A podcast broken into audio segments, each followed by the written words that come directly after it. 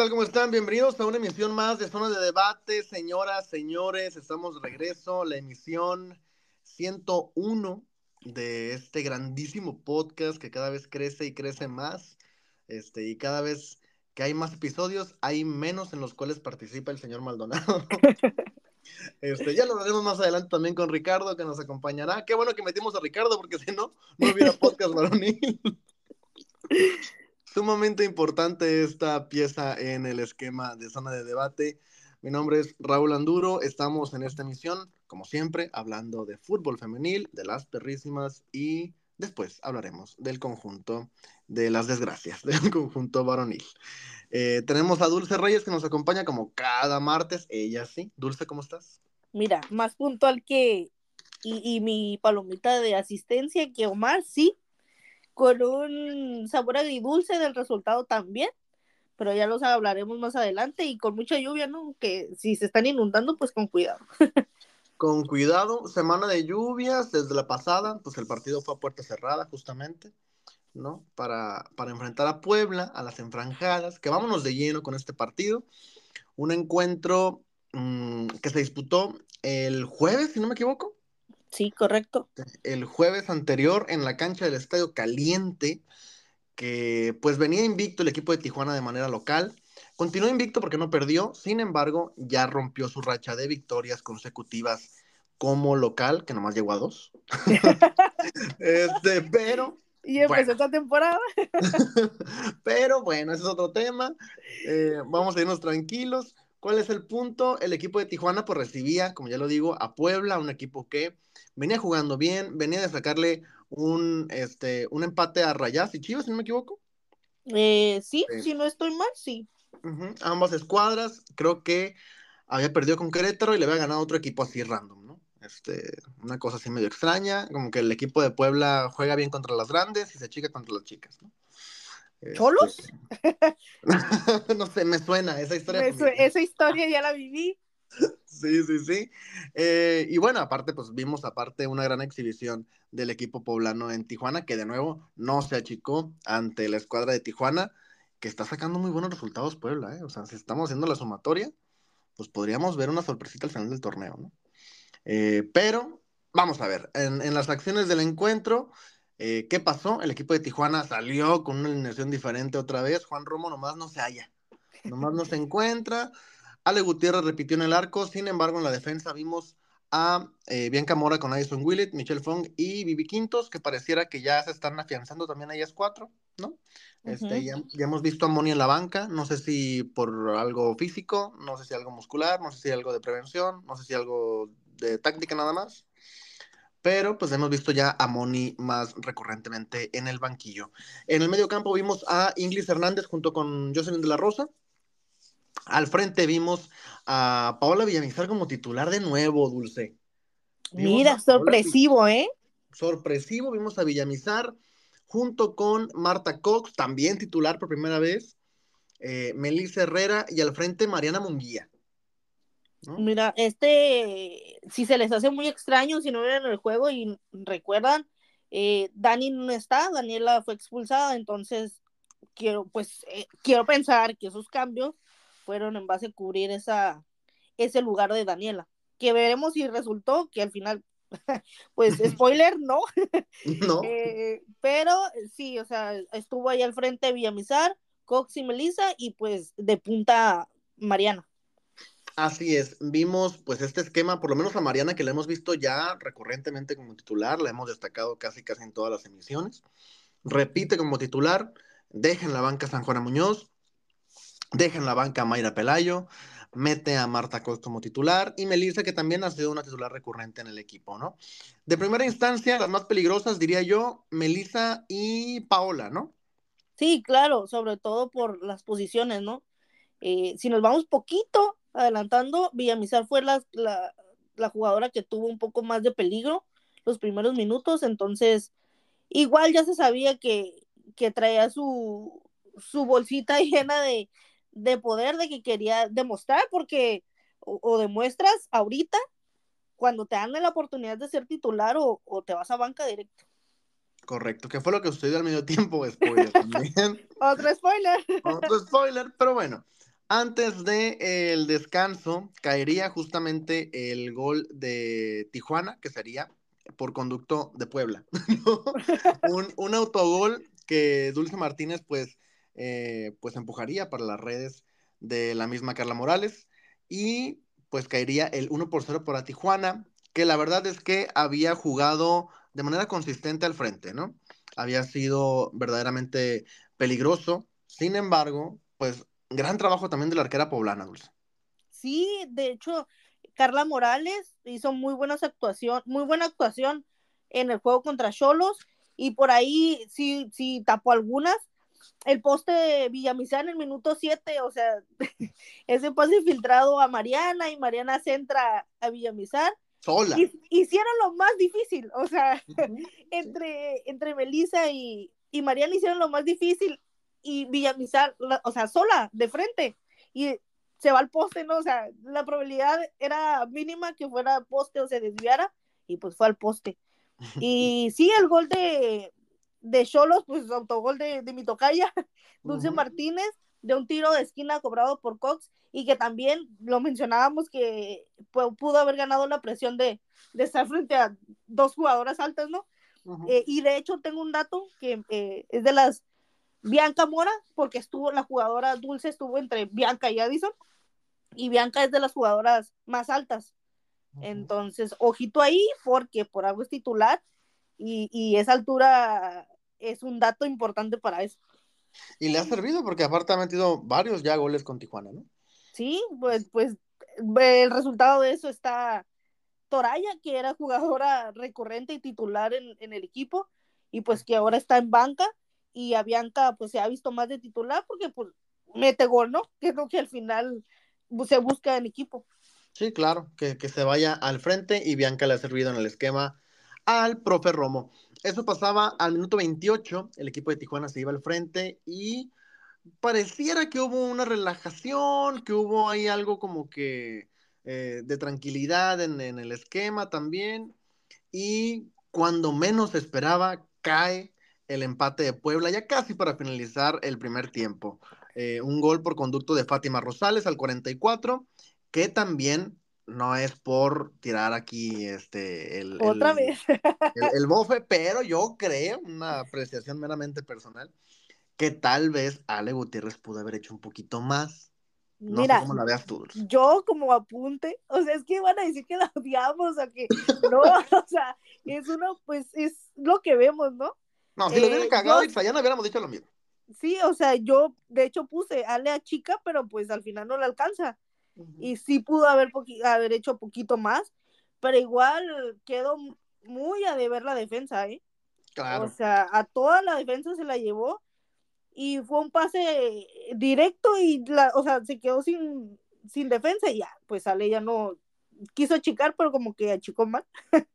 y pues cayó el gol en el minuto 44, que es un gol que siento que, como tú lo mencionas, el equipo se relajó y creían que así se iban a, se iban a ir al, segundo, al, al, al descanso y pues no fue así, ¿no? Se van al final con un, con un empate que no tendría que haber sido y mencionar que también minutos antes se lesiona Marta Cox Correcto. Ojalá no sea nada importante, pero yo sí miré que como pisó mal y, y no quería salir, ¿eh?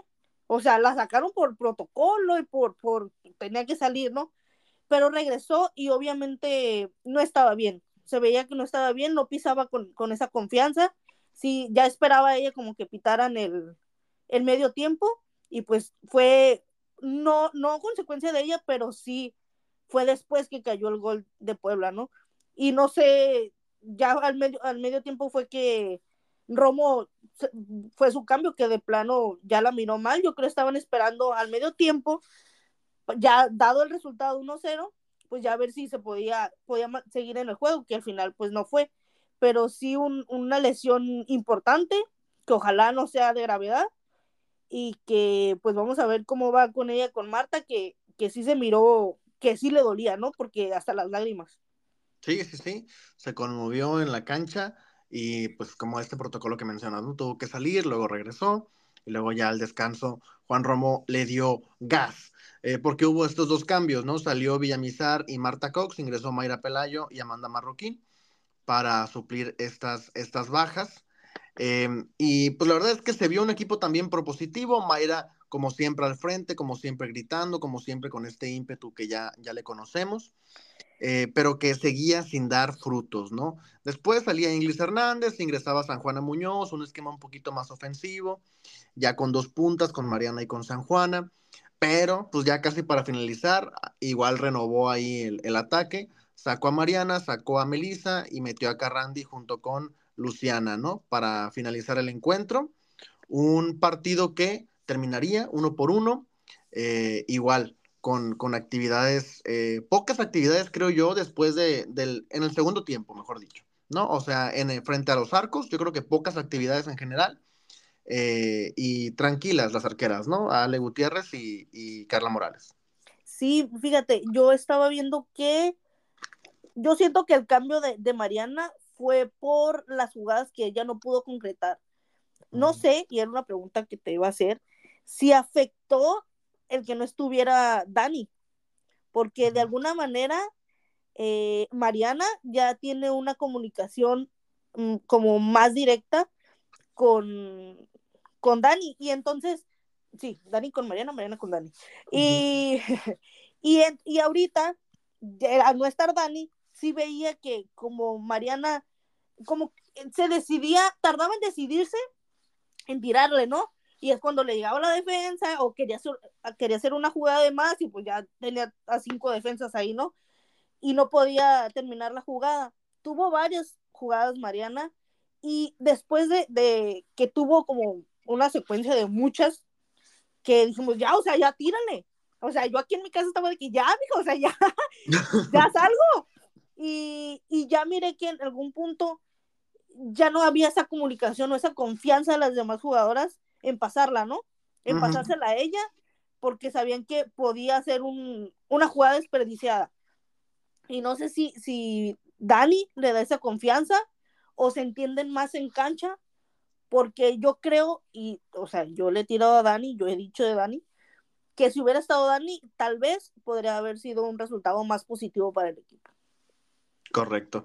Yo creo que en, esta, en este tema que mencionas, a mí me hubiera gustado, y lo platicamos eh, durante el juego, ¿no?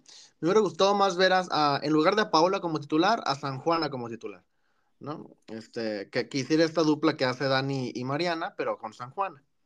¿no? Este, y la verdad es que yo creo que no puedes prescindir en un partido de... Sabíamos que Puebla iba a exigir un poquito más que Mazatlán y que San Luis. Este, no, no, no podías prescindir, o creo yo que no podías prescindir de una jugadora como Pelayo, ¿no? Aún con el cuidado que, que seguramente Romo lo hizo por el tema de selección y demás. Pero yo creo que era un partido importante en casa, que tenías que sacar el resultado y, y sí le das la oportunidad a Marta Cox, pero pues siendo bien sinceros, Marta venía de un partido haber jugado 10 minutos y el otro haber jugado media hora, ¿no?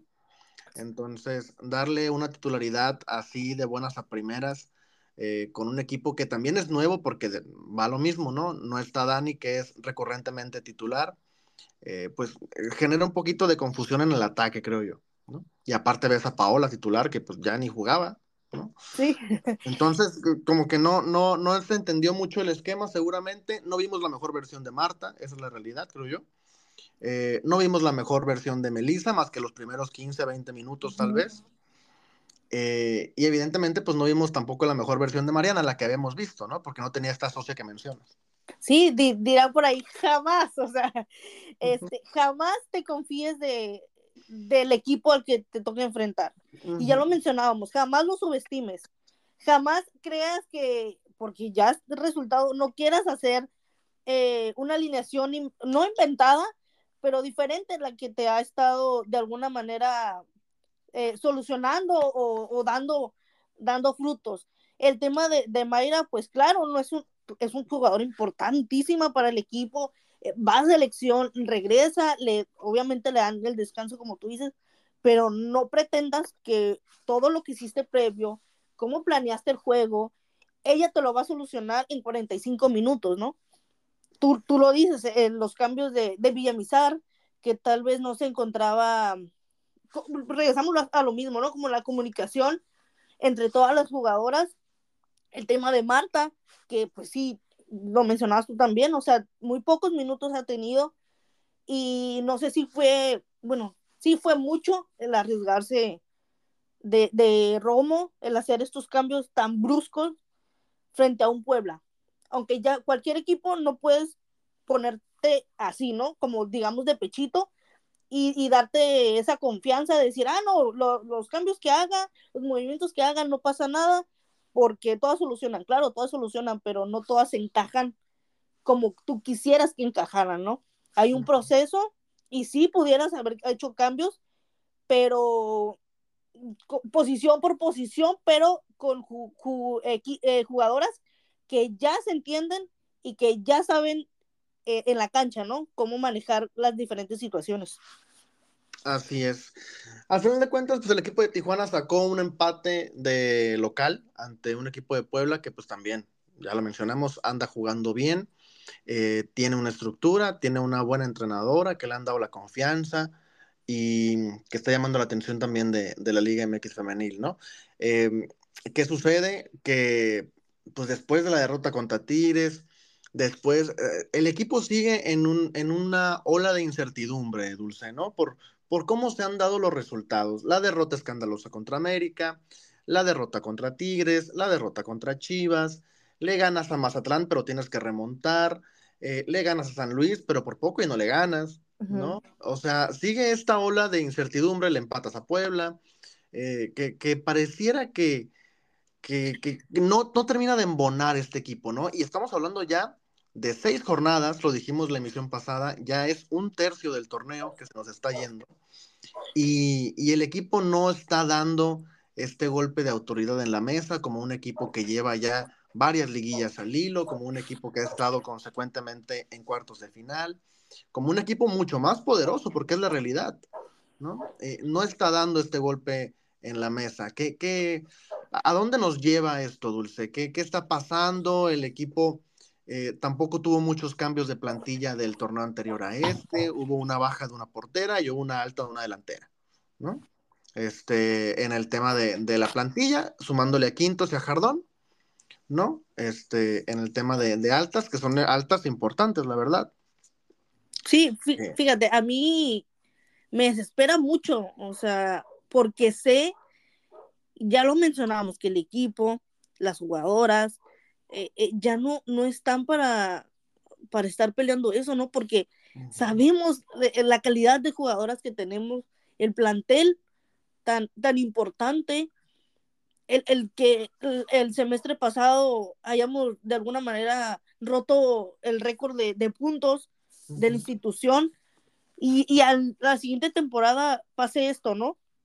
Sí, claro, te enfrentas a un Chivas, un América, un Tigres, pero a los que le tienes que ganar no le ganas o le empatas. Tú lo mencionabas a San Luis por un, o sea, un milagro de la Rosa de Guadalupe, ganamos 3-2. Entonces, que digo yo, o sea, qué necesidad, ¿no? De estar sufriendo y pero aún no entiendo qué es lo que pasa. Si son temas de las jugadoras que de verdad yo no creo. Si es tema ya de la directiva, que yo voy más por ese lado y por las decisiones. Eh, habíamos dicho que tal vez podría estar Itzayana en este juego, pero se decidió por Ale. No sé qué está pasando en entrenamientos o si las jugadoras eh, no están cómodas en la posición que se les pone, el, el ser banca.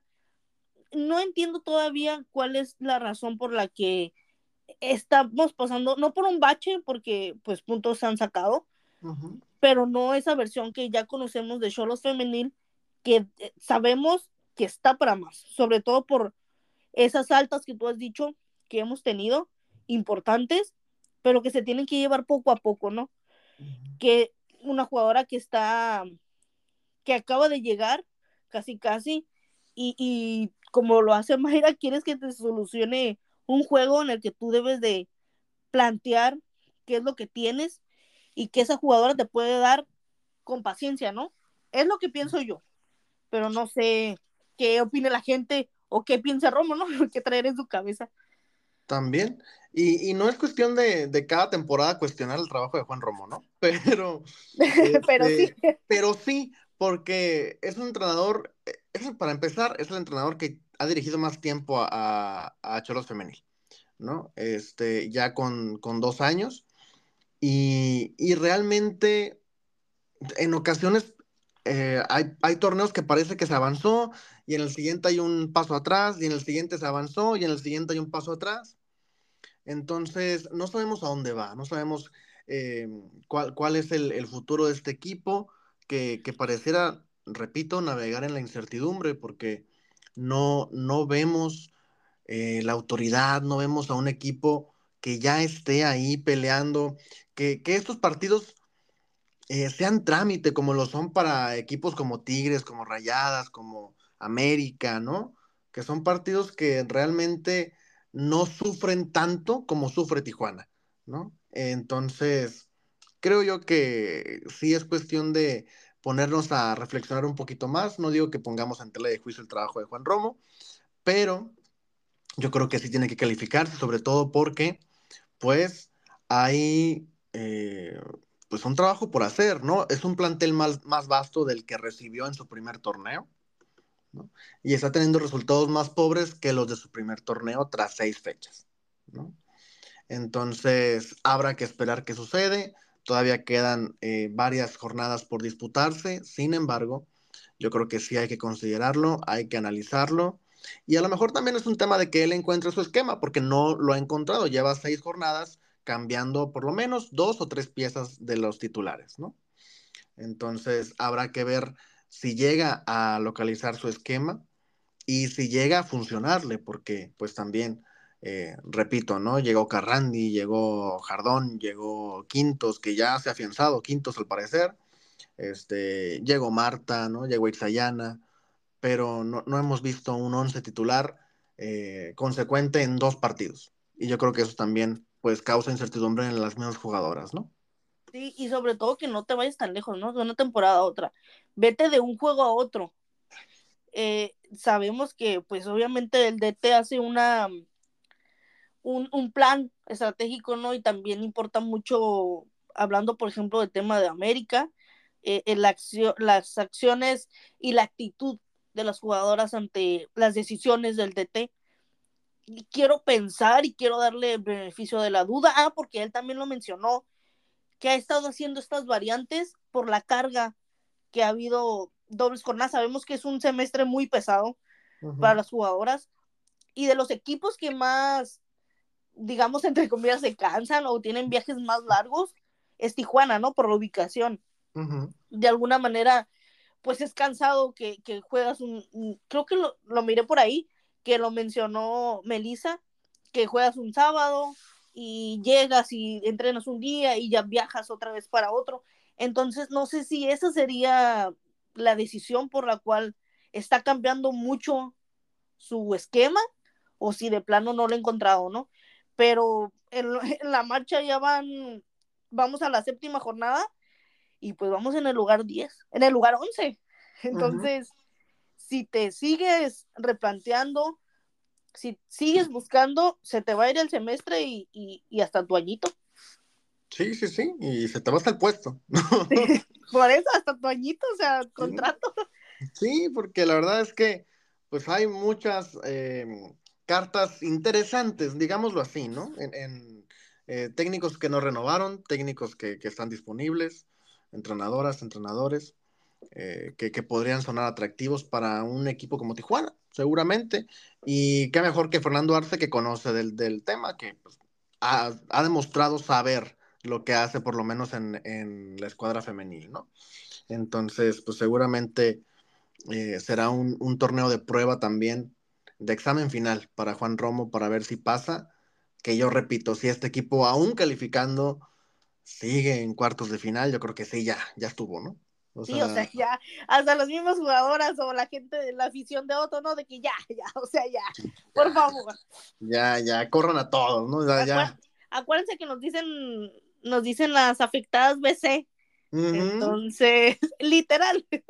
Entonces, por favor, que, que, no nos afecten más.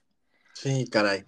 Pero bueno, así el, el, análisis del partido contra Puebla. El equipo de Tijuana Femenil se enfrenta este jueves justamente al equipo de Atlas, un equipo que lleva tres partidos sin perder. ¿no? este, al hilo, digo también contra equipos no tan importantes, pero... bueno, si, si a mí me dices, sí le doy un uno y medio, ¿no? Importantes. Sí, sí, sí, pues bueno, Mazatlán, Necaxa, que pues andaba bien, ¿no? Sí. Este, y Santos, que pues anda por la calle de la amargura, ¿no? Y empató. Y empató. Y empató contra Santos. Correcto, correcto. Y aún así Atlas está arriba de nosotros. O sea, o sea, ¿qué está pasando, pues? En la tabla general la verdad. Este, pues se enfrenta el equipo de Atlas, un equipo que también Tijuana lleva tres partidos sin eh, perder contra, contra esta escuadra. Eh, le sacó dos empates el año pasado en ambos torneos, uno por uno, ambos empates. Y en el Apertura 2022 se le ganó en la cancha del Jalisco 2 por 0. Antes a eso hubo una goleada de escándalo, todos lo recordaremos, 6 por 1. Este, terrible, con una actuación terrible de Ale Gutiérrez. Qué triste. Eh, justamente. Y bueno, eh, pues la verdad es que también eh, este, esta victoria y este empate que se dio en los últimos tres partidos fue con un equipo donde estaba dirigiendo Fabiola Vargas, el otro ya fue con Medina, si no me equivoco. Sí, es Medina. Y mencionar también que los últimos dos encuentros contra Atlas han terminado calientitas, ¿eh? O sea, e, en el pasado fue un autogol de Choco el que le dio el, el empate a, no, el que inició el, el, 1-0 y después fue Mayra. Y en el anterior, o sea, hace un año aproximadamente, fue cuando se armó el desastre, que la a Choco y, o sea, entonces hay historia. Esperemos se calmen las aguas, porque lo que menos queremos es que nos expulsen a una jugadora, ¿no? Sí, caray. La verdad es que pinta para ser un partido de emociones porque pues ambos equipos están peleando de manera momentánea ingresar en las primeras ocho. Y pues será este jueves a las 5 de la tarde, hora de Tijuana, cuando se enfrenten ambas escuadras rojinegras. Dulce, ¿cuál es tu pronóstico para este partido contra el equipo de Atlas? Mira, me da miedo porque le puse 2-1 para Puebla y tuvieron como hasta un 4-1 y ni así fue, ¿no? Pero yo siento que Puebla era más fuerte que Atlas. No voy a demeritar a Atlas porque ningún equipo se debe demeritar claro. ni subestimar, pero sí le doy o sea, un 2-1 porque neta no, no sé ni qué marcador darle. Correcto. 2-1 gana Tijuana. Sí, 2-1. Correcto. Y regresar a la senda a las mejores visitantes del torneo pasado. Mira, claro.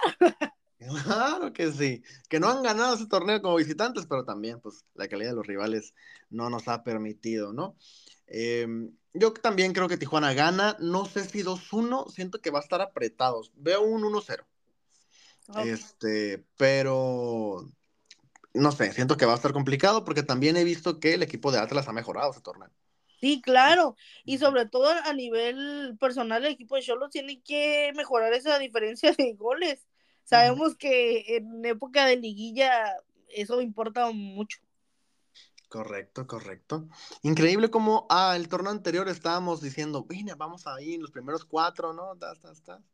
Y ahora el equipo, pues nomás no. No arranca todavía. Dios da, Dios quita. Ahorita nos quitaron los dos equipos, pero bueno. Porque somos los mejores guerreros. Claro.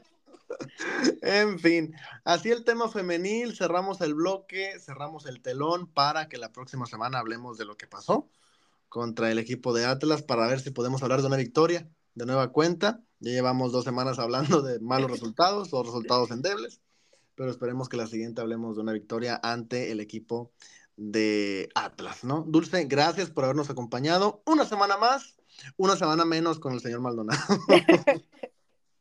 No, mira, justo iba a decir una semana menos para mí o será una semana más. Bueno, que lo lean como quieran, pero gracias a todos los que nos escuchan y comentan ahí qué piensan de Cholos Femenil. Correcto. Nosotros vamos a irnos y regresamos con Ricardo. Él sí tiene eh, carro con batería. y Ricardo, pues hablaremos con él del equipo varonil, las altas, las... el equipo se sigue moviendo, ya estamos en febrero nomás. En fin, vamos a ver qué pedo con la varonil, que sigue también por la calle de la amargura y con una revolución 20.0, que nomás no termina.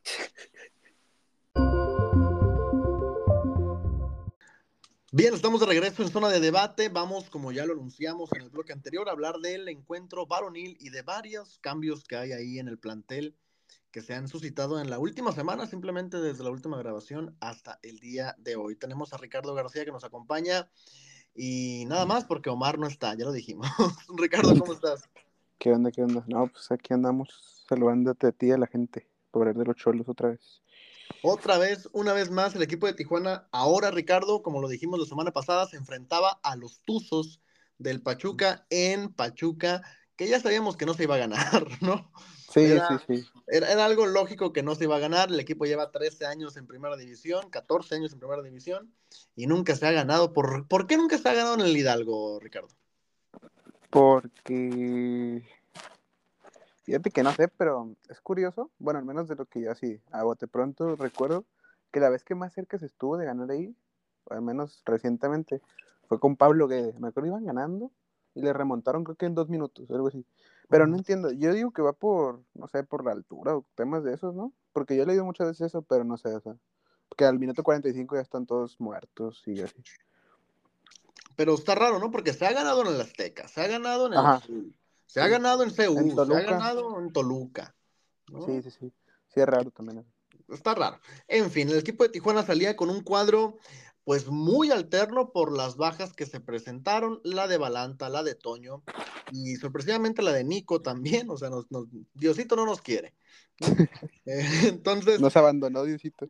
Nos abandonó, salió Corona en el arco, con una línea defensiva de Contreras, Parra, Fernández y Gómez, que hacía su debut con el equipo de Tijuana.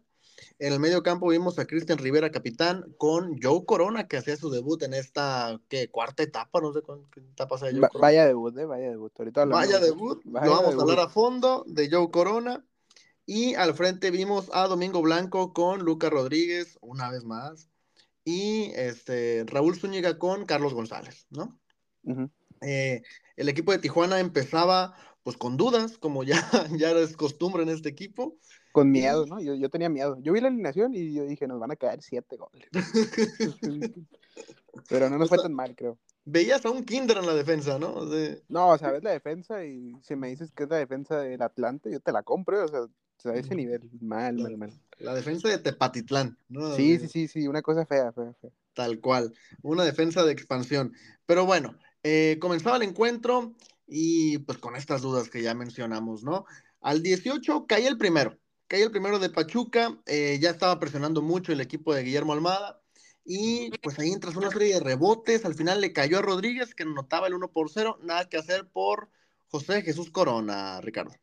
Sí, no, Pachuca muy superior, o sea, y a mí lo que no me gustó fue que entre, bueno, en el gol, no sé si fue el primero o el segundo, literalmente le hicieron una pared en la cara, o sea, y no fueron capaces siete jugadores de cortarla, o sea, de despejarla, de mandarla al saque de esquina, no sé, o sea, me dio mucha impotencia que todos se quedaban viendo y nadie hacía nada. O sea, les pasaron en medio dos jugadores, se quitaron como a siete, o sea, ahí se notó que la defensa de agua, de agua toda. Sí.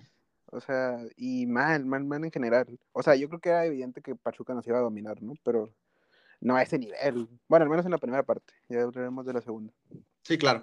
Eh, esto fue el primer, el primer gol de, Pachuca, justamente que mencionas esta pared, que fueron como 20 paredes en el área chica, ¿no?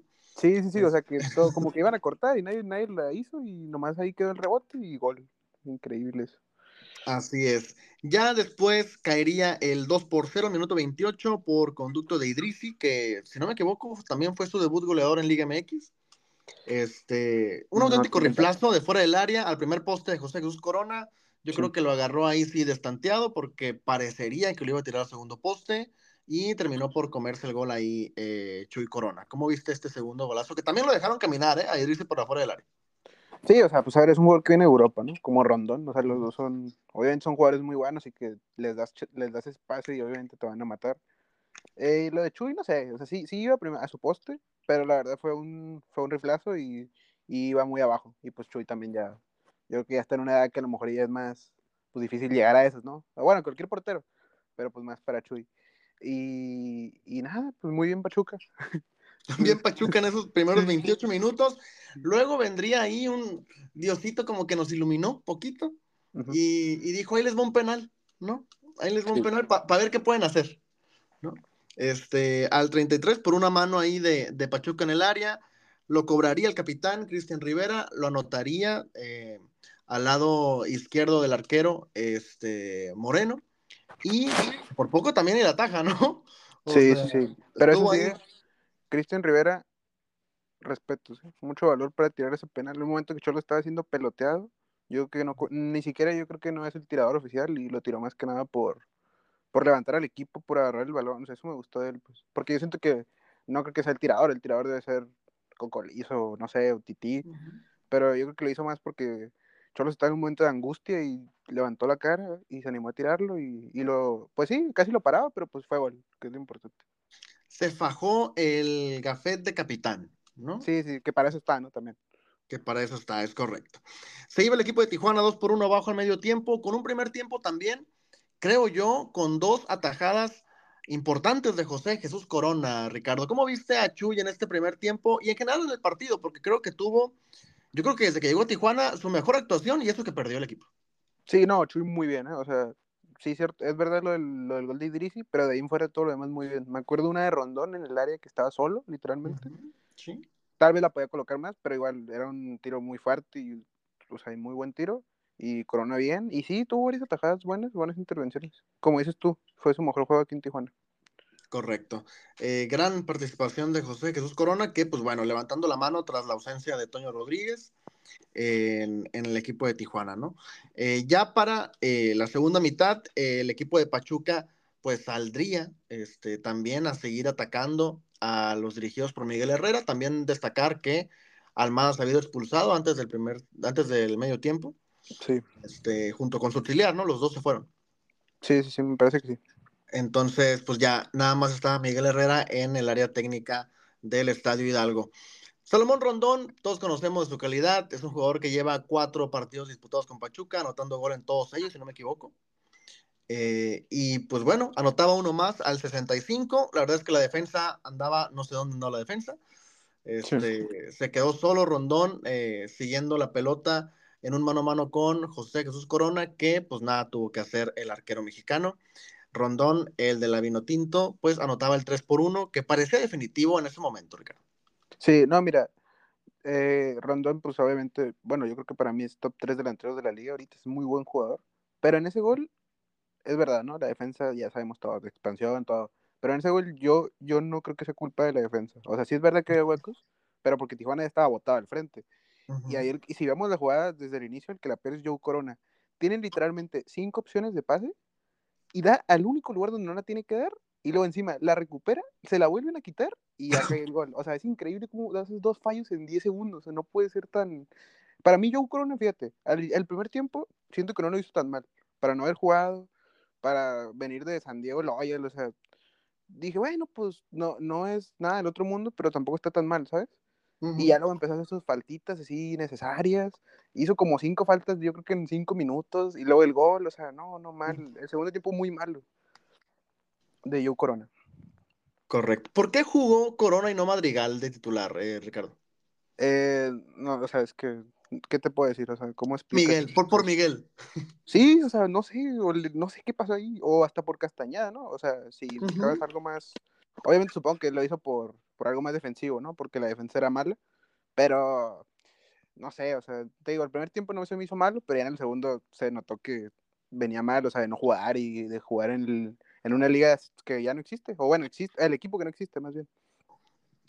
Así es. En, justamente Castañeda, hablando de él, ingresó de cambio Entró bien. y casi anota un gol también, Ricardo. Sí, no, Castañeda, yo siempre lo he dicho, para mí es, debería ser titular sin duda. Y sí, entró bien. Y pues también puso la asistencia, ¿no? Para el gol de, de Cocolizo. Puso la asistencia, es correcto, entró de cambio al 46 y pues colocó la asistencia, al igual que entró de cambio también Mejía, ¿no? Mejía, que también lo hizo bien, ¿eh? me gustó. Que también lo hizo bien, este Mejía en, en la actividad, que de nuevo, pues tal, salió Parra, entró Mejía, salió la Pantera y entró Castañeda, ¿no? Esos fueron los cambios que hicieron al medio tiempo. Y eso que Mejía entró de otro perfil, ¿no? De banda derecha. Correcto, de banda derecha. Sí, sí, Sí. Por la izquierda andaba Paquito, que buen partido de Paquito también, ¿no? Sí, Es- Paquito, ah, es que yo con Paquito estoy peleado también, o sea, es que a veces me gusta y a veces no me gusta, o sea, Pero de la defensa, ¿no crees que fue el más consistente? es que a mí, por ejemplo, el Pue Gómez no se me hizo malo, o sea, para su primer juego, siento que yo, yo lo puedo, es más, bueno, ahorita, ahorita vamos a hablar de eso más adelante, pero para mí el peor de la defensa no fue Contreras, pero tampoco fue el mejor, para mí el mejor fue el Pue, la verdad, me gustó, El, el peor, ¿quién fue? ¿Parra o Fernández? Parra, Parra, Parra, no, Parra, también, ¿no? O sea, Idrisi pues es un jugador de Europa, o sea, que viene allá, yo entiendo, y Parra pues es un joven, ¿no? Al final, pero mal, o sea, mal de que yo creo que si le hizo 5-1 versus 1, yo creo que no le ganó ninguno, así de ese nivel, mal, mal, mal. Que por eso entró Mejía, ¿no? Sí, o sea, pues, ahí, de hecho, yo creo que los dos que salieron fueron los peores en el primer tiempo. Zúñiga también, ya, ya ahorita es tema eso ya también, lo de Zúñiga. Este tema lo de Zúñiga, que no ha dado el ancho, no ha puesto asistencia, o sí puso asistencia, ¿no? Eh, no, fue domingo, ¿no? Fue tacón y luego domingo. Mm, Ya. Y pues no, no, no ha hecho nada Zúñiga en el ataque en esta doble punta que ha intentado Miguel, Ricardo. Sí, no, nada, de hecho, estaba viendo las estadísticas y, o sea, en serio, nada, nada, o sea, ni pases precisos, hizo 12 toques en 45 minutos, o sea, mal, mal, mal, no participa, a veces, a veces como que Cocolizo le dice que presione más, porque pues obviamente son doble punta, o sea, uno, uno presiona, el otro espera o así, y Zúñiga a veces se queda sin hacer nada, o sea, nomás ahí parado esperando que le caiga, pues, así no se puede, sinceramente. Así no se puede. Sí, es que Es no. correcto. Ya casi para finalizar el encuentro, había otro, otro, otra tercia de, de cambios por parte de Miguel Herrera. Salía Lucas Rodríguez, bendito sea el Señor. Al Este, fin. Ingresaba Carlos Valenzuela después de un año de no jugar, yo creo. Este, ingresaba para disputar eh, los últimos minutos del encuentro. Salía Joe Corona, entraba Fernando Madrigal y salía este, el Pue Gómez y entraba Iván Tona, que Dios nos odia otra vez. No, y Pue Gómez por lesión, ¿no? También. Correcto, también salió tocado. Entonces, ¿cómo viste el regreso, lo poco o nada que pudo tocar la pelota a Valenzuela, Ricardo? Bueno, o sea, obviamente, pues la verdad no hizo nada así de la gran cosa. Pero pues por el que entró, yo que, no sé, ocupo ver las estadísticas, pero me atrevo a decir que el Titi no metió ni un centro. Y Valenzuela metió uno a Madrigal, que Madrigal le pegó mal, pero fue uno más de peligro que todo lo que hizo Titi en todo el juego. En todos los últimos cinco juegos. O sea, yo que a lo mejor pronto Chicho ya puede quedarse como titular. Me gustó, me gustó. Para lo poquito que jugaba, no jugó que 15 minutos, 20. 15, 20 minutos. Sí, sí, sí. Sí, sí. Correcto. Ya casi para finalizar el encuentro, este, pues Carlos González, que parece que está retomando un nivel importante porque realmente fue el- la pieza clave en la ofensiva, ¿no? Eh, tuvo varias intervenciones ahí para eh, poner en aprietos a Moreno y se le concedería el gol, su segundo tanto del torneo, tras una asistencia de Kevin Castañeda también entre líneas, que lograría también bu- muy buen gol de, de González, Ricardo. Sí, no, muy bueno. Yo creo que si a González lo acompañáramos Cholos, podría fácilmente pelear el campeonato de goleo, ¿no? Pero pues somos un equipo con la, con la peor ofensiva, creo, entonces pues es complicado. Pero si tuviera buenos acompañantes, eh, yo creo que Cocolizo podría meter muchos goles.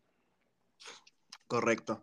Eh, la verdad es que se vio bien el, el, el, accionar de Carlos González, que repito, ya pareciera que está tomando de nuevo esta confianza y esta inercia de, de cara al arco, ¿no? Que, que, que, estuvo en duda durante el inicio del torneo y el, y el, final del otro, ¿no? Del pasado.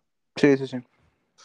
Ahora bien, el equipo de Tijuana pues perdería el encuentro 3 por 2 ante Pachuca, al final de cuentas se repuso en números, eh, sin embargo no le alcanzó para sacar ni siquiera el empate del Estadio Hidalgo, cosa que deja al equipo de Tijuana por rezaga, rezagado aún en la tabla general del, del, torneo, tan solo con dos puntos de 15 disputados tras cinco fechas, Ricardo.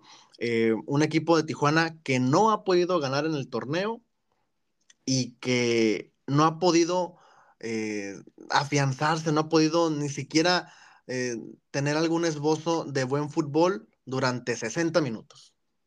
Sí, no, de hecho estaba viendo hace rato, puse a ver los datos así de la liga ahorita y Cholos está, o sea, entre los cuatro equipos que no han ganado, ahí te das cuenta el nivel de Cholos, ¿no? O sea, está Mazatlán, Juárez, Querétaro y Cholos. O sea, literalmente son equipos pues actualmente pues de relleno, ¿no? O sea, que no pelean y que y es triste porque yo creo que hay mucho mejor equipo que todos ellos, que los que están ahí.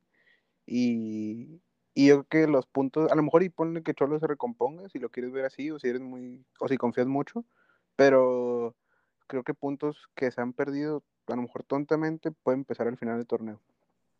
Así es.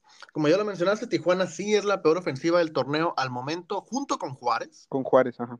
Ajá, este, Juárez que ya despidió a su técnico. Sí, o sea, ellos, ellos ya, ya cortaron cabezas, ¿no? Ya cortaron cabezas. De hecho, si hablamos de números, eh, somos idénticos que Juárez, ¿no? Este, dos empates, tres derrotas, tres goles a favor, siete goles en contra. Este, mismo números que Juárez. Mazatlán, pues está poquito peor, ¿no? Con un punto apenas. Este, pero pues, bueno, ni hablar. Y el tema de Querétaro, pues, que pues Querétaro ha sido el equipo olvidado de Grupo Caliente y le ha ido mejor que a Tijuana. Mejor que Tijuana, ajá. Es eso. Entonces, ni hablar en el tema de los cholos que justamente se van a enfrentar este viernes en la cancha del caliente al hermanito, ¿no? A los gallos blancos del Querétaro de Mauroger, que pues lleva ahí también toda la eternidad. No lo corren porque pues no quieren pagar otro técnico que les cueste más, ¿no? Partidazo, ¿no? Cholos Querétaro, impedible, yo creo que el mejor de la jornada. Y la verdad, no hay forma de perderse ese juego. No hay forma de perderse ese juego que promete goles, ¿no? No, sí, sin duda eh, va a ser un no, fuera de broma sí promete un 0-0, ¿no? Sí huele como apesta 0-0. Apesta a un empate de hermanos. Sí, sí, típico, típico. Sí, caray. Vamos, antes de meternos en la previa del encuentro ante Querétaro, o no, vamos a meternos en la previa directo y al último hablamos de los movimientos. ¿Qué te parece?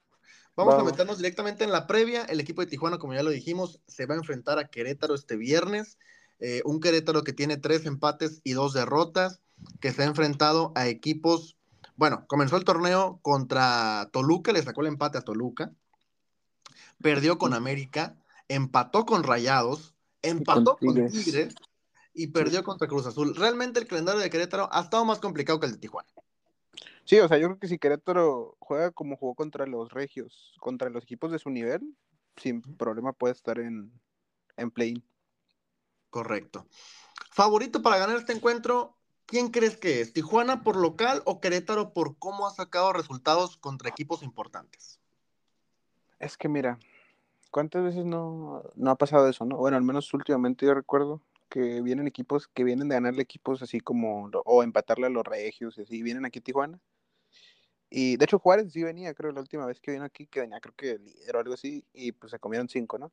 Entonces, pues sí, sí que es verdad que Cholos es local y debería tener ventaja, pero pues también ya tiene mucho rato que no se le gana a Gallos, ¿no? Creo que fue 2021, por ahí la última vez que se le ganó. Son cinco partidos sin ganarle a Gallos, entonces complicado, pero yo creo que sí debería ser favorito Cholos. Ya que vayan a ganar, no sé, pero sí deben ser favoritos. Correcto. Si tomamos en cuenta el de League Cup, son seis partidos sin ganarle a Querétaro. Es verdad, el League Cup se me olvidaba. No, y otro dato, sin ganar en general el Cholos, tiene 96 días sin ganar un partido, o sea, de, liga, de... Bueno, obviamente en pretemporada, ¿no? Ganaron. Pero de liga, 96 días sin ganar un partido. Sin gritar, o sea, sin celebrar un día, o sea, es, triste. Está llegando a la tristeza. Desde el clausura 2021 que no se le gana a Querétaro, justamente, clausura 2021 que dirigía este equipo. ¿Quién lo dirigía? ¿Siboldi? Clausura 2021.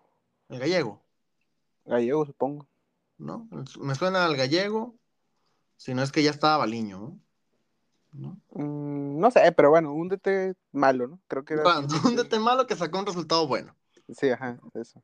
Este, me, suena más a que fue, a que fue el gallego.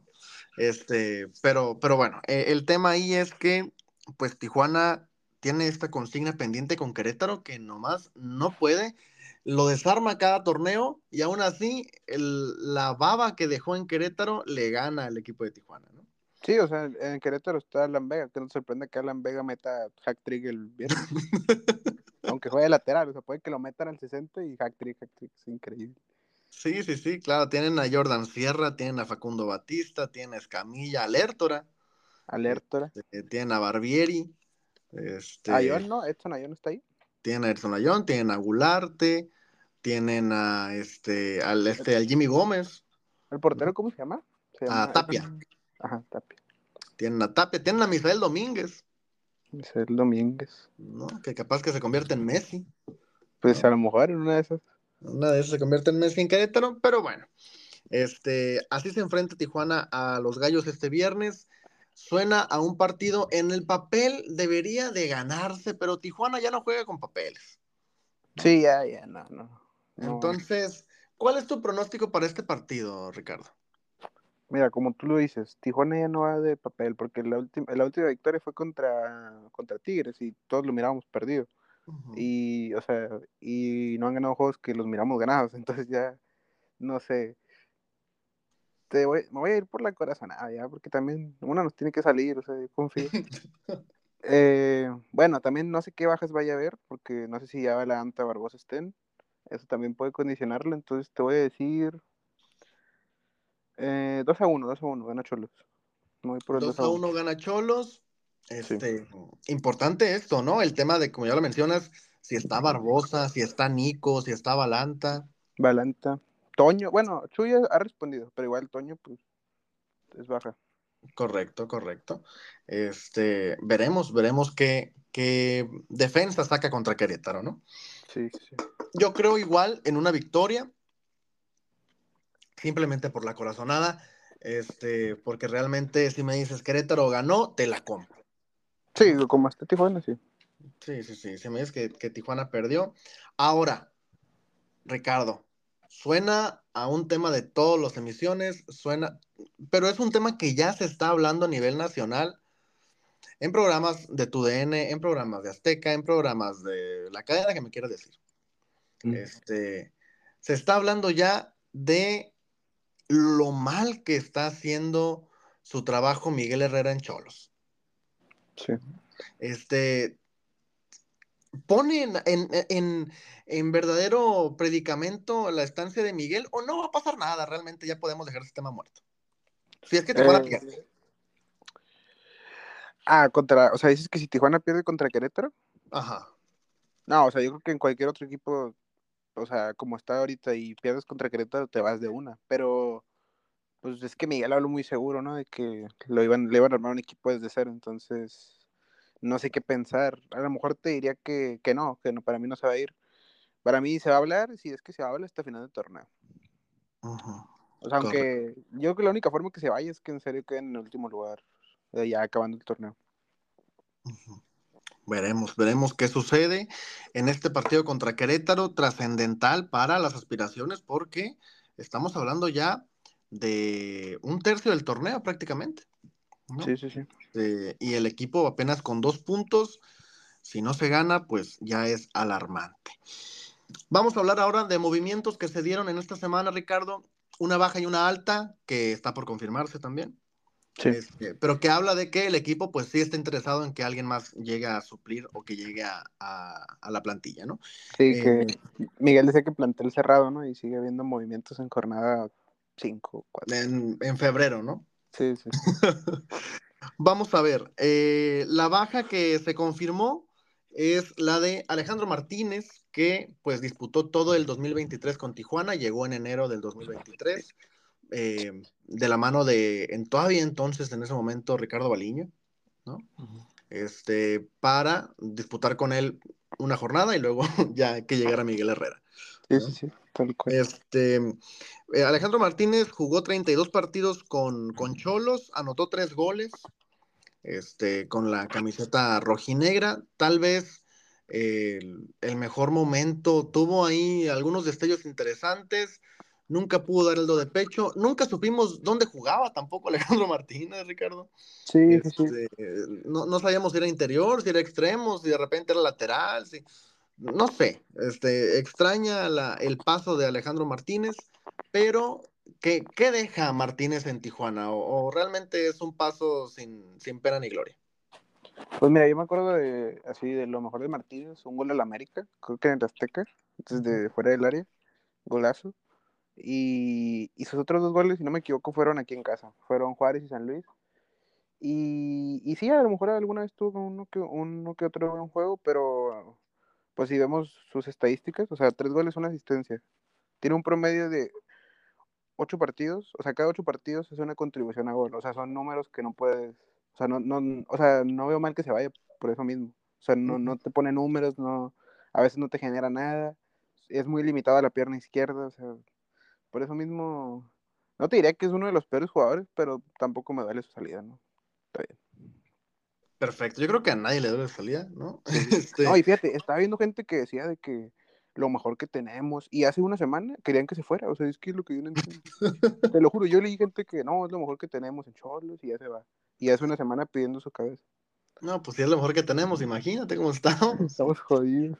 Imagínate, ahora, pues se va Alejandro Martínez, este, regresa eh, Valenzuela, ¿no? Este, estamos viendo ahí algo, no sé si por qué banda va a jugar, domingo ahí también, pues lo hemos visto por derecha, ¿no? Sí. Este, entonces, veremos qué, qué, acomodo le da al final de cuentas Miguel Herrera a su esquema, pero eh, si podría ser un fondo de banca Alejandro Martínez, pues ya no lo va a hacer, ¿no? Este, ya, ya no está esa opción, se va a Talleres de Córdoba um, con el 70% del pase vendido, contrato de tres años. Y pues la verdad es que poco o nada pudimos ver de Alejandro Martínez en Tijuana. Eh, poca contribución a gol, como lo mencionas, y también, eh, pues yo creo que tal vez no, es, no era lo peor, pero tampoco era indispensable. ¿no? Sí, o sea, es, bueno, y ahorita hablamos del otro, del que va, se supone que va a llegar. Uh -huh. No es la misma posición, pero al final es otra variante en ataque y yo creo que es mejor, ¿no? O sea, sí. Yo creo que sí lo mejor es con lo que vas a traer. Sí, claro. Este, bueno, así el tema de Alejandro Martínez, un jugador más que pasa eh, pues de noche en Tijuana, que no logró dar, dar este do de pecho, pero pues también hay otros que llevan aquí dos años y nomás no lo dan y siguen aquí, Ricardo. Sí, nada, pero eh, yo confío que acabando la temporada ya se van algunos jugadores que ya, ya, ya cansaron, ¿no? Como, ya ni vamos a decir cuáles, pero que ya llevan aquí rato. Creo que nomás hay uno. Eh, es ese. Eh, que todos pensamos que todos sabemos quién es. Sí, no, y fíjate, en su día yo también fui de sus, de sus soldados, ¿no? Yo fui de los que estaban en su barco. Uh -huh. Es más, hasta iniciando el torneo dije, va, ah, este torneo levanta. Pero llevo diciendo esos tres torneos, entonces ya, ya, ya me cansé, ¿no? O sea, ya, ya que ya se vaya, por favor. Todos es que... sabemos de quién estamos hablando. Sí, la única pista es que es extranjero, ¿no? Ya, es que es extranjero y juega en el ataque. Ajá, eso es todo o eso dice, porque no lo vemos. Porque no ataca, literal no ataca. Correcto. Bueno, esta fue la baja que se presentó por el equipo de Tijuana y justamente hoy que estamos grabando salió el rumor por parte de César Luis Merlo que Tijuana pues se metió de nuevo al mercado de transferencias para, en una compra de pánico parecería, ¿no? Sí, este, sí. Y apostar, pujar por el fichaje de un delantero de 25 años, eh, que ya conoce México, que llegó para Querétaro, que jugó en Rayados, que se fue a Nashville, que regresó a México con Mazatlán y que es de Costa de Marfil. Estamos hablando de Akeloba, Ricardo. Un jugador que, pues en su momento eh, se hablaba mucho por la juventud, por el esfuerzo físico que tiene, la velocidad. Por, por la velocidad también. Y bueno, seleccionado aparte este, por, por su país. Eh, tal vez se perdió un poquito en, en, la MLS, pero pues regresó y la verdad es que si hablamos de números, los números lo avalan. Tiene sí, buenos sí, números para los juegos disputados. Sí, sí, sí. Estamos hablando de Akeloba que tan solo el torneo anterior disputó 10 partidos con Mazatlán, después llegó una lesión, una fractura de peroné, este, que lo alejó las últimas cuatro fechas del torneo. Eh, pero disputó 10 encuentros con Mazatlán, que pues Mazatlán no es el gran equipo del mundo, ¿no? Este, y aún con Mazatlán logró anotar en seis ocasiones y colocar una asistencia. Una asistencia, sí, ¿no? sí. O sea, estamos hablando de buenos números para un jugador de un equipo que pues tampoco es tan relevante en la escena, en la escena nacional, pero aparte, cuando entraba en Rayados, yo recuerdo que siempre colaboraba para el gol también, era un jugador importante. Sí, no, y en Gallos también era muy bueno. Me acuerdo en Gallos, su, y en Gallos también, su... pues tanto que él le valió irse a Rayados, ¿no? No, y se fue a Rayados como por 7 millones, ¿no? Fue, un, fue caro su transferencia. Sí, sí, sí. La verdad es que pues venía de hacerlo también muy bien. De nuevo con este dato, ¿no? Los números eh, lo han avalado y pues simplemente me parece que tiene un promedio de, de este, punto cinco de cara a gol, o sea, cada dos partidos contribuye por un gol. Sí, bien. También estamos hablando de un jugador que suele ser este, importante en el ataque, que parecería que pues Tijuana pujó por él, eh, parecería también que ya estaba todo arreglado para que se fuera Peñarol, ¿no? De, de, Uruguay, parecía que ya estaba todo arreglado. De hecho, creo que la escala que hizo fue en Ciudad de México, ahí le llegó la oferta y ahorita está decidiendo. Sí, está esperando, ¿no? Está, está, esperando. Está esperando, sí, es que va a Uruguay y se enfunda en los colores del aurinegro, o si se regresa a Tijuana y se enfunda en los colores eh, rojinegros. Eh, para empezar, ¿qué decisión crees que va a tomar Aqueloba, Ricardo? ¿Te vas a uno de los más grandes o el más grande de Uruguay? ¿O te vienes a un equipo que está peleando la parte baja de la tabla en México? Yo creo que. Mm, no, iba a decir un comentario muy malo. No, no. Eh, yo, creo que. No, no, me, iba, me, iba, a pasar. Yo creo que, pues, a lo mejor el dinero muchas veces influye, ¿no? Y, y pues, no sé, o sea, no quiero ser así feo, pero pues en Uruguay, según yo, no es como que hay mucho presupuesto. Y yo que Cholos, o sea, en comparación de Peñarol, sí tiene mucho más, mucho más alcance económico. Entonces yo creo que si se basa en grandeza o cosas así, o en amor al fútbol y esas tomas, sí se va a ir a Peñarol. Pero si se basa en, en dinero, yo creo que sí va a venir para acá. De acuerdo. Eh, varios periodistas de Uruguay estaban mencionando que pues, la propuesta económica que tiene Tijuana es tres veces más grande que la de Peñarol. ¿no? Este, realmente, realmente es muy buena, pero ellos se aferraban a la idea, o se aferran a la idea todavía, de que Aqueloba ya había dado el sí de palabra con, el equipo uruguayo, ¿no? Este, que pues bueno, las palabras se las lleva el viento, ¿no? Sí, pues ya iba a volar, ¿no? Ajá, sí, sí, sí. Ya, ya, ya estaba eh, para tomar el vuelo hacia Uruguay. Eh, ¿Cómo calificarías el fichaje de Akeloba si se llega a dar, Ricardo? ¿Es un fichaje bueno, malo, regular, tomando en cuenta los números, pero también tomando en cuenta que viene de una lesión que lo alejó de las canchas, como lo repito, las últimas cuatro fechas del torneo anterior, y que pues viene sin actividad prácticamente tres meses? Mira, eh, ojalá hice el mismo que era antes de la lesión, ¿no? Porque si, si es el mismo, pues es un jugadorazo. Y que se cuide su ¿eh? si se llega a concretar, porque creo que si llega este jugador, yo creo que sueña para la banca. Pero el fichaje te lo va a dar en un. A ver, como es Cholos, te lo dejo en un 8. Porque aunque esté venga de una lesión, pues. Para mí, si no viniera de lesión, sería un 10 ¿eh? o 9. Para lo que está Cholos ahorita. Eh, pero como viene de la lesión, te lo voy a dejar en 8. Porque al final es arriesgado. También no sabes cómo te vaya a salir. Sí, es una apuesta, ¿no? Un volado. Sí, sí, un volado que está dejando Tijuana. Eh, yo también creo que es un buen fichaje, como lo mencionaste hace ratito. De Ale Martínez a Aqueloba, me quedo con Aqueloba. Sí, no, y ahorita te iba a preguntar, bueno, o más adelante, como tú quieras. Eh, ¿cómo, dónde pondrías a Aqueloba? O sea, ¿en qué, ¿en qué parte? ¿Lo pondrías delantero? ¿En una banda? ¿O cómo, cómo lo acomodarías ahí? Yo sí lo pondría de delantero, ¿no? Este, en esta doble punta que ha estado utilizando con, con Zúñiga, pues yo sí saco a Zúñiga y meto a Aqueloba.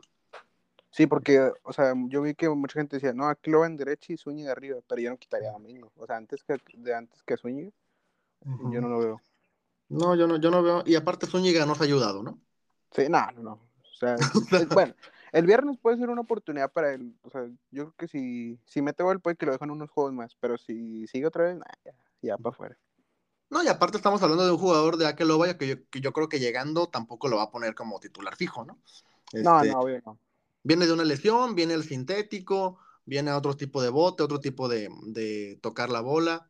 Este, seguramente lo va a ir dosificando para que lo veamos. Si es que llega, pues a lo mejor ya un titular en jornada 10-11, ¿no?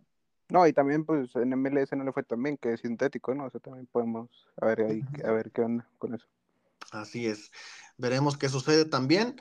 Le dio ya la confianza a Valenzuela eh, entrando de cambio. También es otro, otra variante que ya debería tener Miguel Herrera en el radar. Eh, pero pues está, está ahí extraño cómo podría acomodarlos, ¿no? Porque también, como lo mencionaste en el análisis contra Pachuca, pues Castañeda, cuando ha jugado lo ha hecho bien y cuando ha entrado de cambio lo ha hecho bien. Sí, sí, sí. Se ha ganado su puesto. Se ha ganado su puesto, más que este jugador que ya mencionamos extranjero, ¿no? Que, que no sabemos qué hace ahí todavía. Pero, pero veamos qué sucede primero con, con esta llegada, si es que se concreta.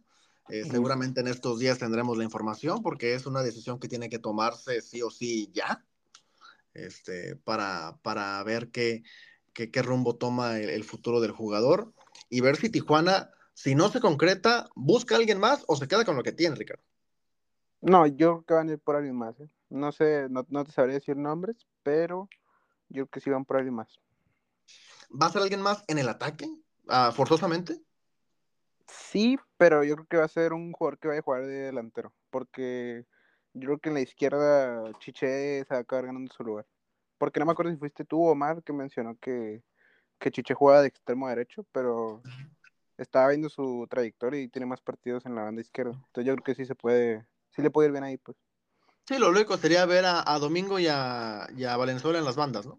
Ajá, y arriba, sí, ya que luego el Cocorizo me parece una muy buena dupla. Uh -huh.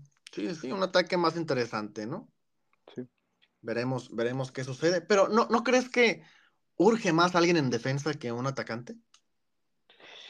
Eh, ah, es que sí, pero yo creo que la posición donde más urge es la izquierda. O sea, y yo de hecho estaba pensando, ¿cómo, o sea, también te quería preguntar eso, ¿cómo acomodarías la defensa? O sea, ¿seguirías con Contreras o, o a Nico en izquierda y pones a Pue Gómez de central? ¿O cómo acomodas eso? O sea, es que, porque Contreras sí, no es malo, pero siento que a veces sí le, sí le falta uh -huh. ese último pase o así.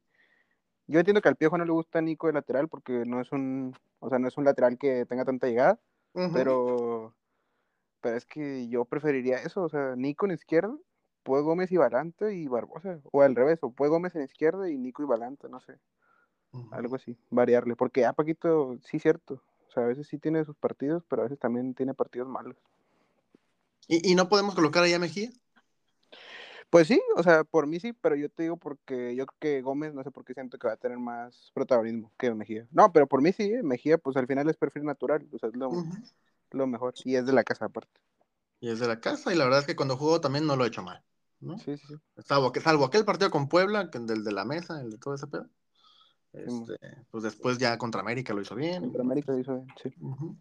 Pero bueno, veremos qué sucede, veremos cómo acomoda Miguel Herrera.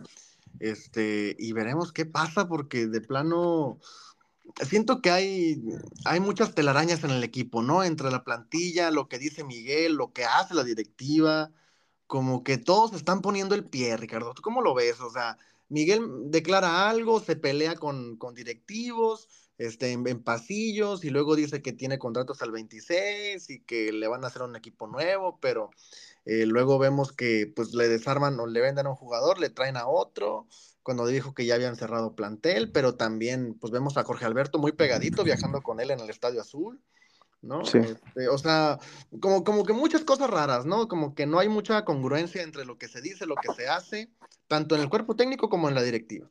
Sí, no, pues yo creo que sí, a lo mejor y Miguel verás que en algún momento va a decir que, como con Canelo, cuando Canelo se fue, a las tres jornadas declaró que le preguntaron que por qué alguien se fue en pleno torneo y dijo, no, es que hay gente que no quiere estar aquí. Vas a ver que va a decir lo mismo Ale Martínez, va a decir que que él ya no quiere estar aquí o que le propuso salir, pero pues entonces eso yo creo que lo vas a ver, lo tienes que ver antes de que empiece el torneo, ¿no? Que quién se quiere quedar, quién se quiere ir.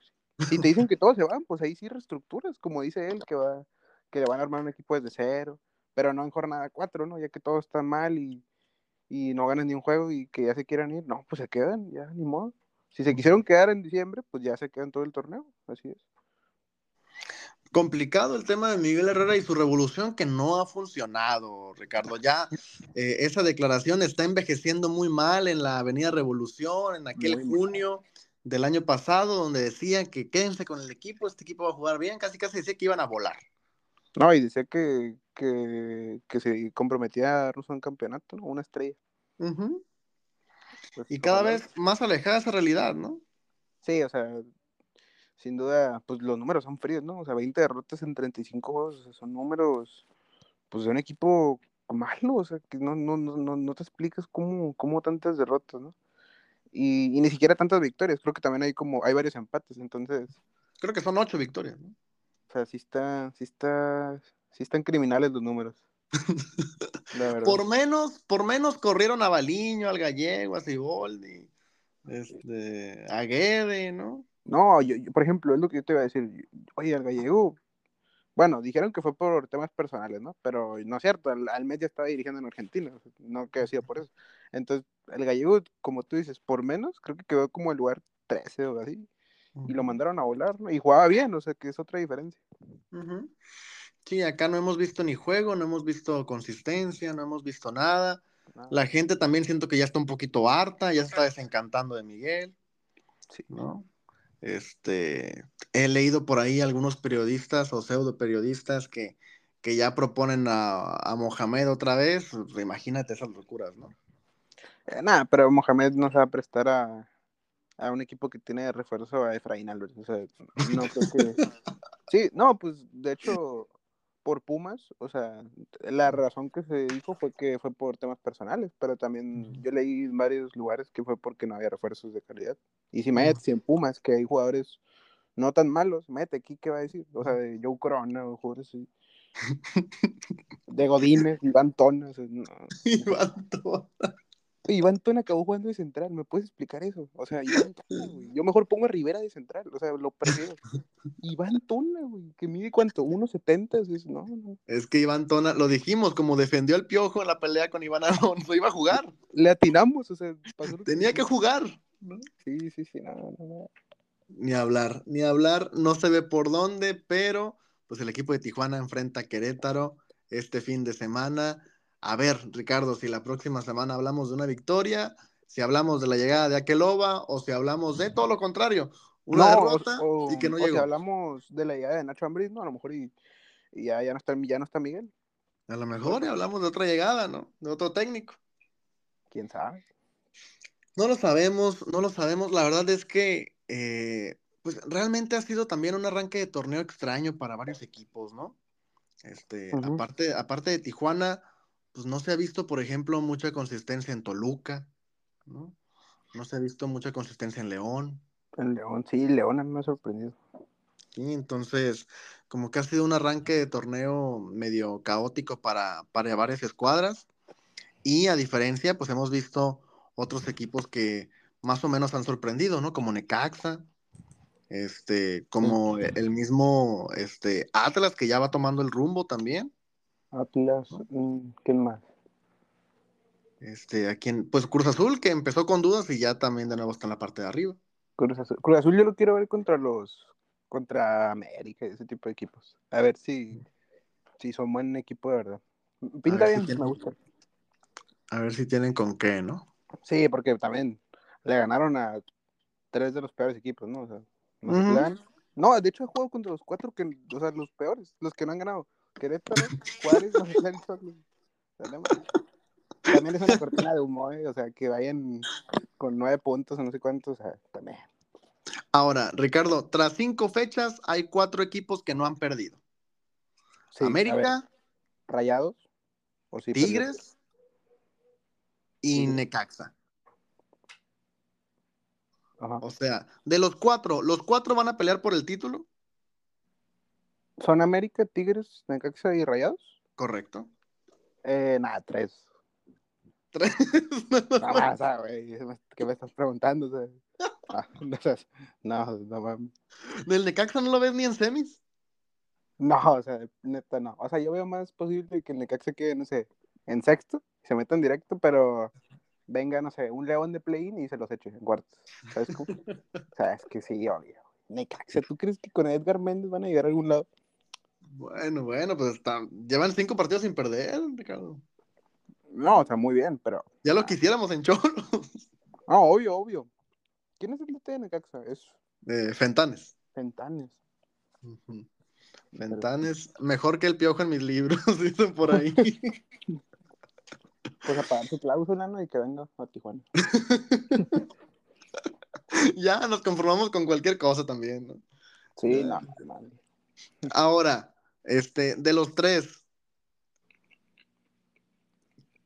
¿a quién? Son, son cinco fechas apenas. Y tenemos allá al campeón, al América. El América y los dos regios. Este, ¿quién te gustó más tras cinco fechas? Mm, Rayados. Rayado está convencido más. Sí, porque el América, pues a ver, yo creo que contra, pues contra Necaxa empató. Eh, contra Cholos, pues yo creo que pudo haber perdido. Y Tigres, pues empató con Gallos. Es verdad, Rayados también, pero Rayados, Rayados me gustaba más. Pues de hecho, contra América el fin de jugaron bien. Me gustó. Ya. Veremos también qué, qué pasa con, con la parte alta de la tabla. Tenemos que ver otros equipos donde sí hay mínimo emociones, ¿no? Sí, pues donde sí hay goles. Porque, pues, Donde sí hay goles, porque si no, aquí por desgracia. Este, también, ¿se, se cayó San Luis ya, Ricardo? ¿Qué pasó con San Luis? Pues, pues que también es normal, ¿no? Es un equipo que al final en jugadores no es que sea la gran cosa, pero no sé, tal vez si se les acabó la magia, ¿no? Puede Ya. pasar. Ahora, pregunta clave. Acaban, nada más tenemos tras cinco fechas un técnico despedido, ¿no? El de Juárez. Sí, ¿Quién va a ser el siguiente? el de Mazatlán. ¿El de Mazatlán lo van a despedir? Sí. ¿Quién es el director técnico de Mazatlán? Este, Rescalvo, ¿no? Ay, güey, ¿quién es ese? No, pues sí, él. él Pero pues vienen, vienen de una liguilla. Nada, sí, obvio, pero también si jornada nueve llevas un punto o dos, va afuera. Ya estuvo, ¿no? Sí, y bueno, pero es que también, quién sabe, como dices tú, pues al final es Mazatlán, ¿no? Puede que, no sé, a lo mejor con una liguilla ya compras tu permanencia dos años. Como aquí en Tijuana, Lucas Rodríguez metió un gol y lo dejaron aquí cuatro años. pues. Que ahora también estamos viendo un Mazatlán, pues que, que, pues, se le fue a Queloba, se le fue. Bueno, Benedetti está lesionado, lleva como tres años lesionado, ¿no? ¿Se le fue Colman o no se fue al final? Colman está lesionado también. No está lesionado. Este, Hugo González está lesionado también. ¿No? A un hospital. O sea, también Mazatlán, pues no ha tenido las figuras que tuvo el torneo pasado. Simplemente Colman, que fue una revelación, ¿no? Sí, pues yo, yo te pregunté porque yo vi que según se iba a ir a Pachuca, pero al final ya no supe si sí se fue o si no. No, pues justamente no, y está lesionado, y pues se la ha tenido que jugar ahí Rescalvo con lo que tiene, lo poco que tiene, pues un punto apenas. Este, que pudo haber sacado otro contra Puebla, gran partido ese, ¿no? El Puebla Mazatlán. Sí. Este, No, y en Mazatlán que mm, debutó a un chavito, ¿no? Bueno, a un chavo que de un reality, algo así, de donde iba a estar rival Dios y no sé qué. O sea, Ay. Mazatlán sí está, está raro eso, ¿no? Están jugando con uno que nunca había jugado también, ¿no? No, bueno, es que imagínate, bendita Liga MX, ¿no? Sí, o sea, no, o sea, no, o sea, ¿cómo no vas a ir en último? O sea, no. Sí, sí, estás haciendo la casa de los famosos en tu equipo, ¿no? A ver, pregunta. A ver. ¿Crees que Iván Tona y Rodrigo Godínez serían titulares en Mazatlán? Ahorita. Como están.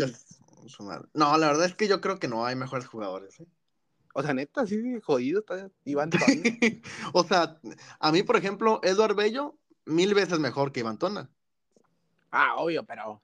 ¿Y Bello no es titular? Ver, es que es- Bueno, pero Iván Tona venía de rayados, ¿no? No jugó nunca en el primer equipo. No, pero venía de Raya 2. Ajá, pero nu- nunca jugó en el primer equipo de que algún Este, seguramente debutó. Este, pero pues, pues de dónde, cómo lo mantienes, ¿no? O sea, pero cómo él estaba en rayados, lo que no me explico. O sea, cómo llegas a debutar ese equipo. Si lo ves y es una. O sea, no, no hace nada. No, no, no, no, no te mejora a, a nadie, güey. A nadie. A nadie, no, te iba a decir un nombre, pero es que cualquier nombre es mejor. Sí, yo, yo- ¿Cómo se llama el chavo que debutó contra América el torneo pasado? Galicia, ¿no? Ga- Ajá, Galicia. Galicia es mejor que Tona. Galicia es mejor. Sí, sí, sí, claro. Sí, hay mejores nombres en la cantera, ¿eh? Simón. Eso sin duda. Pero, pues, Miguel, Miguel y sus queridos, ¿no? Ni hablar. Pues así cerramos el podcast de esta semana, Ricardo. Una semana más eh, que no hablamos de una victoria. Otra vez. Este, otra vez, veremos si la semana que viene ya nos toca una, por favor, por el amor de Dios. Este, mientras tanto, pues seguiremos aquí informando. Ya saben que estamos en todas las redes como arroba sonacholos. Y pues nada, gracias Ricardo por habernos eh, acompañado en esta emisión. Una emisión más juntos, una emisión más sin Omar. Sí, sí, Omar, Omar está fallando ahí. No, pues gracias a ti, gracias a la gente y nos escuchamos el, el otro martes, si Dios quiere. Así es, estaremos en contacto, veremos qué sucede. eh, cuídense mucho con las lluvias, veremos eh, qué pasa el viernes eh, contra Querétaro. ¿Con qué salen? Ya, si el equipo pierde con Querétaro. Si el equipo pierde con Querétaro, no hacemos podcast. No, no si el equipo pierde con Querétaro, se los juro, no le van a ganar a nadie. O sea, es la única oportunidad que tienen de levantarse. O sea, si no ganan ahí, ya se van a quedar hundidos todo el torneo. No, tristísimo, tristísimo el accionar y el actuar eh, del equipo de Tijuana. Ni hablar. Eh, próxima semana, misma hora, por el mismo canal, aquí andamos en zona de debate. Pásenla, pásenla muy bien.